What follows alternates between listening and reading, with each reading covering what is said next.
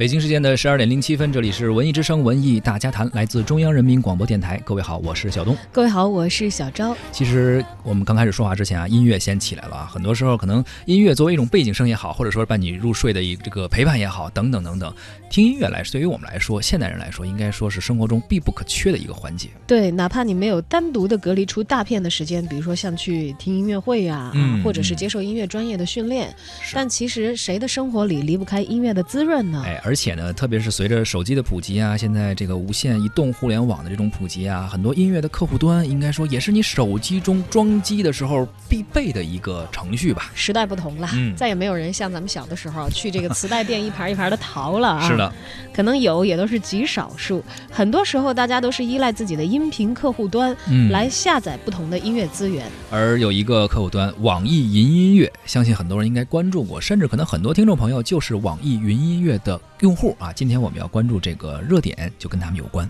四月十一号，在线音乐平台网易云音乐在上海对外公布用户数量突破三亿啊！在这个好消息发布的同时呢，也对外宣布公司近期已经完成了 A 轮融资。网易云音乐的 CEO 朱一文介绍说，这一轮融资金额达到了五七点五亿元啊嗯，这很惊人了。由上海广播电视台、上海文化广播影视集团、战略领头芒果文创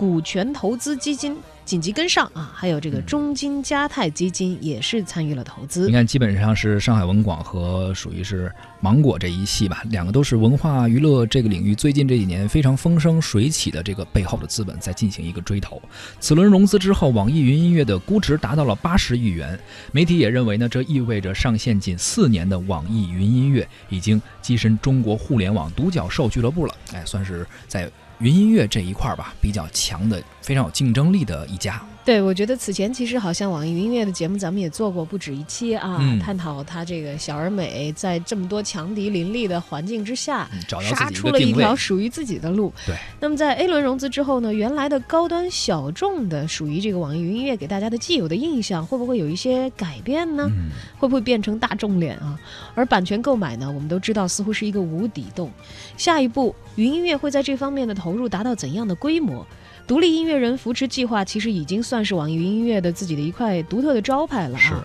走的不错。那这次升级还会给这个部分带来怎样的变化呢？稍后我们的节目将邀请音乐产业观察人王毅一起来聊一聊。也欢迎您在节目的过程中呢，可以参与到讨论中来啊，跟我们聊一聊您怎么看这些事情，包括说一说你现在用的是什么音乐软件去听歌啊，说一说这几个软件你觉得有什么好的和不好的，或者说你是不是网易云音乐的用户，都可以参与到我们的互动中来，关注文艺之声的微信公众号发来留言，还有机会获得电影票。那么本周呢，我们一零六六观影团将带领大家在周日的十三点。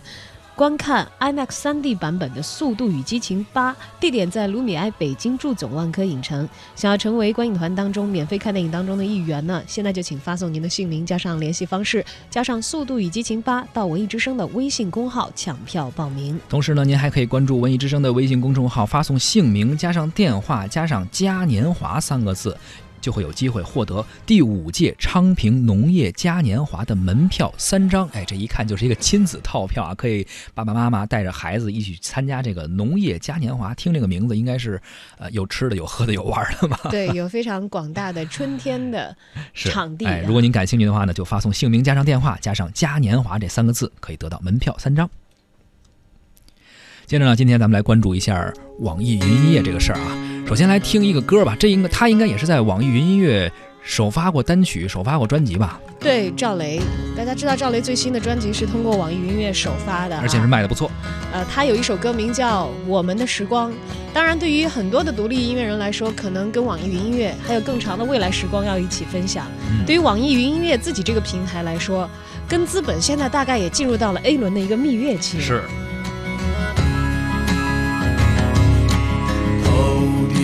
太阳燃烧着青春的余热，它从来不会放弃，照耀着我们行进。寒冬不经过这里，那只是迷雾的山林。走完苍老的石桥，感到潮湿的味道。翻过了青山，你说你看头顶斗笠的人们，海风拂过椰树，散一路的风尘。这里就像与闹市隔绝的又一个世界，让我们疲倦的身体在这里长久的停歇。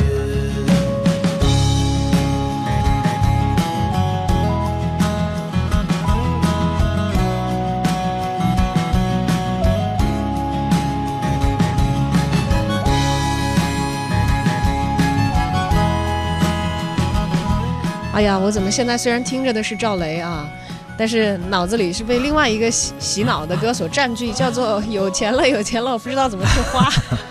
你还是想着这个网易云音乐最近融资这个事儿啊？据他的音乐 CEO 介绍，此轮融资将主要用于网易云音乐产品的体验升级，加大内容投入，呃，健康版权体系打造和音乐上下游解决方案的建立，呃，把这个呃。给用户提供优质的、丰富的音乐体验，作为一个它的主要的任务。其实这个话可能说起来比较官方或者比较绕，实际上说白了，他们这个钱要做的就是让用户用它这个 app 用得更舒服，呃，让不同的。呃，喜好的用户吧，有一个不同的一种类型的体验。对，体验要升级，这对用户来说可能是一个很感性的事儿啊。是。但是对于这个搭建这个平台的人来说呢，这是一个大的系统工程，而且你这指标要高要低，嗯，它都会有一些具象的要求。毕竟钱来了，很多时候做事的格局和信心都会因此而产生一些变化。是的，现在很多什么短视频呀之类的都在抢占各种风口。未来各大音乐平台又如何划分自己的领地呢？之前小众的呃。高端人以高端高端这种感觉示人的网易云音乐吧，在这个资金整合之后，又会有什么新的娱乐路线的发展？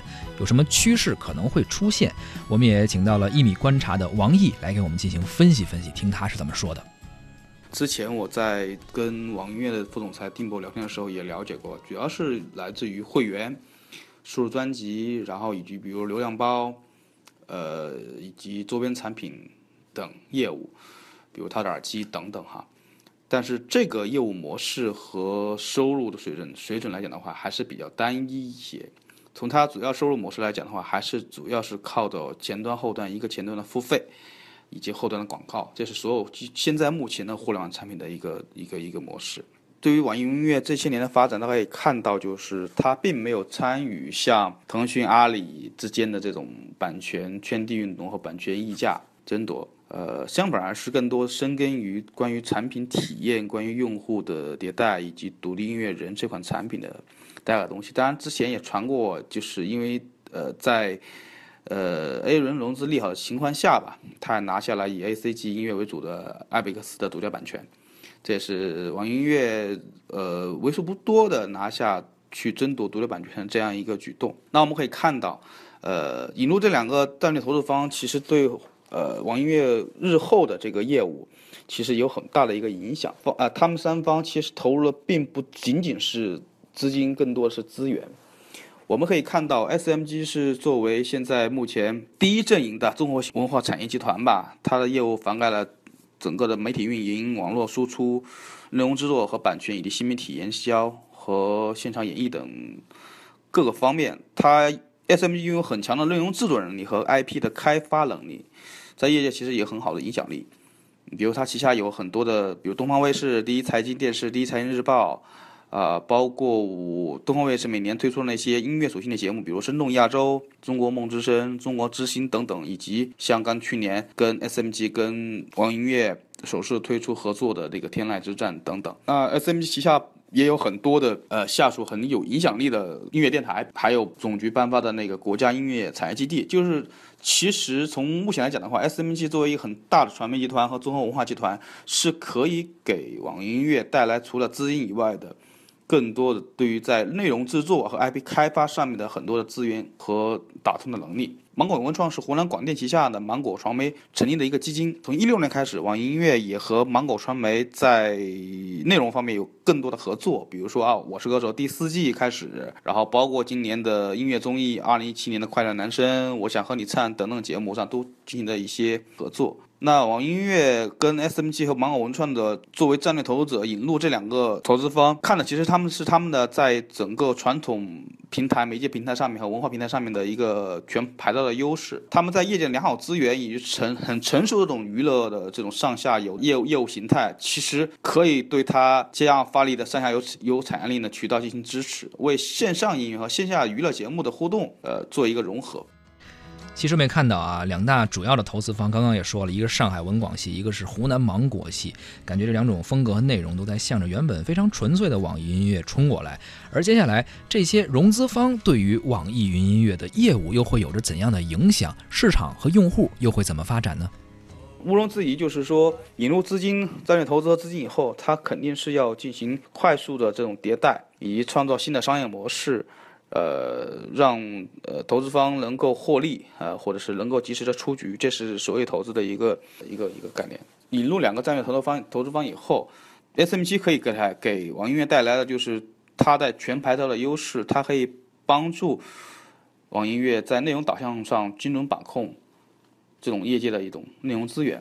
另外一个呢，啊，网易音乐在音乐内容在互联网开发上面的一些一个优势呢，呃，更有机会的可以反哺到 SMG 的内容上面，以及它的平台上面，它可以打通音乐产业的价值链，把这种音乐 IP 价值最大化，然后通过网易音乐的线上以及 SMG 的传统渠道和线下内容，增加变现的渠道，让这种投资和这些内容产生更多的价值。当然了，我们会看到另外一家芒果文创为代表的湖南广电，其实他们也是以大文化产业为最核心的，围绕电视剧啊、电影、综艺、音乐、动漫、体育、移动互联网等等文化创意类项目进行这种投资、投资和布局的这样一个大的传媒公司嘛。那我会看到说，以后就是芒果文创肯定会把更多的这种综艺。呃，以及综艺音乐，以及综艺动漫，以及动漫音乐等等的一系列的 IP 的资源，可以输出到线上的网易音乐上去，然后完成这种迭代和这种把这种很强的内容制作能力和 IP 孵化能力带到网易音乐上，让网易音乐上去在网易音乐上受力，因为网易音乐其实是非是有非常强的这种艺人推广能力和歌曲推广能力的。这样呢，两家跟两家合作，可以在互联网和媒电视媒体上面，可以其实他们很好的优势是可以在全牌照、全平台上帮助艺人和音乐进行推广。他们有有拥有的是关于台网两大平台。可以拿一个例子举例吧，就是比如说赵雷啊，大家可以知道赵雷作为一个独立音乐人，之前在网易音乐上就有一定的受众和用户。那这次呢，上《我是歌手》或者叫今今年的歌手这个节目嘛，其实一下推火了之前。呃，他的很多歌曲，那也帮助网音乐跟赵雷在赵雷在网音乐上发了数字专辑，带来很大的流量，很大的销售，啊，这其实也是一个案例吧，就是证明说，通过这样的一个融合和一个一个一个整合，可以充分发挥这种台网联动的平台上的一些优势。台网联动啊，这是下一步发展的一个方向，也是现在这一步资源整合为。即将到来的这些变化吧，做的一个准备。特别是你看，作作为幕后的这两大金主吧，同 投资的这这两方嘛，肯定也是有诉求的。作为新闻，他们也希望想有一些受益，肯定是比如说 SMG 或者说是这个湖南芒果文创，而网易云音乐又能给他们带来什么呢？另外一方面呢，就是。呃，我们会看到未来双方其实就是 M C 和芒果文创以及网易音乐，包括网易本身的资源将会在音乐综艺 I P 上面打造，以及包括音乐推广、艺人推广、音乐产业链的这种协同推进上面，会助推网易音乐未来更多的在行业竞争中的这种快速增长。因为从最早的网易音乐的最早定位来讲的话，它就不是打算走播放器的老路，它更多的强调是一种音乐和社交的一种结合。从目前来看的话，网易音乐至少是目前最大的音乐社交社区以及音乐 UGC 平台，这种竞品很难复制，而且这个云音乐是非常强调。呃，这种优质的用户群和品牌价值的，那这种优质用用户群和品牌价值，以及这种社交和 UGC 平台这种属性，其实更多的一些资源也可以为目前的 SMG 和芒果传媒所用，它会带来更多更新鲜的这些死忠粉，以及对于音乐属性很强的这些用户，通过这种用户增长和流量。带动目前在两大平台上制作内容上面的上面的一些传播上的一些影响力。我们继续来看一看啊，说这个呃，目前呢，湖南卫视和这个网易云音乐在音乐综艺《二零一七快乐男声》啊，还有《我想和你唱》的第二档的节目上啊，等等，都展开了深度的合作。而融资之后，网易云音乐有哪样更新的发展？平台未来升级之后有哪些的增长点？呃，最后我想说一说，就是说获得融资后，网易音乐主要在主要会往，我觉得会往哪几个几个方面来着重的会发力。呃，首先第一个就是它是一个目前支支持原创音乐人平台的这样一个，呃，最大的优质社区嘛。那拿到融资以后，肯定势必会对这种优秀的原创作品会更加的扶持，肯定更加会加大对独立音乐和原创音乐上面的这种扶持力量，将更多的这种优秀的作品推到用户面前，推火到很多很优秀的，但是非但是在其他平台很冷门的一些作品和音乐人。第二个，引入到这两家投资方会充分的挖掘这两大投资方 SMG 和芒果传媒这边关于音乐综艺内容以及呃综艺 IP、呃艺人 IP、影视剧 IP 打造方面的这种能力，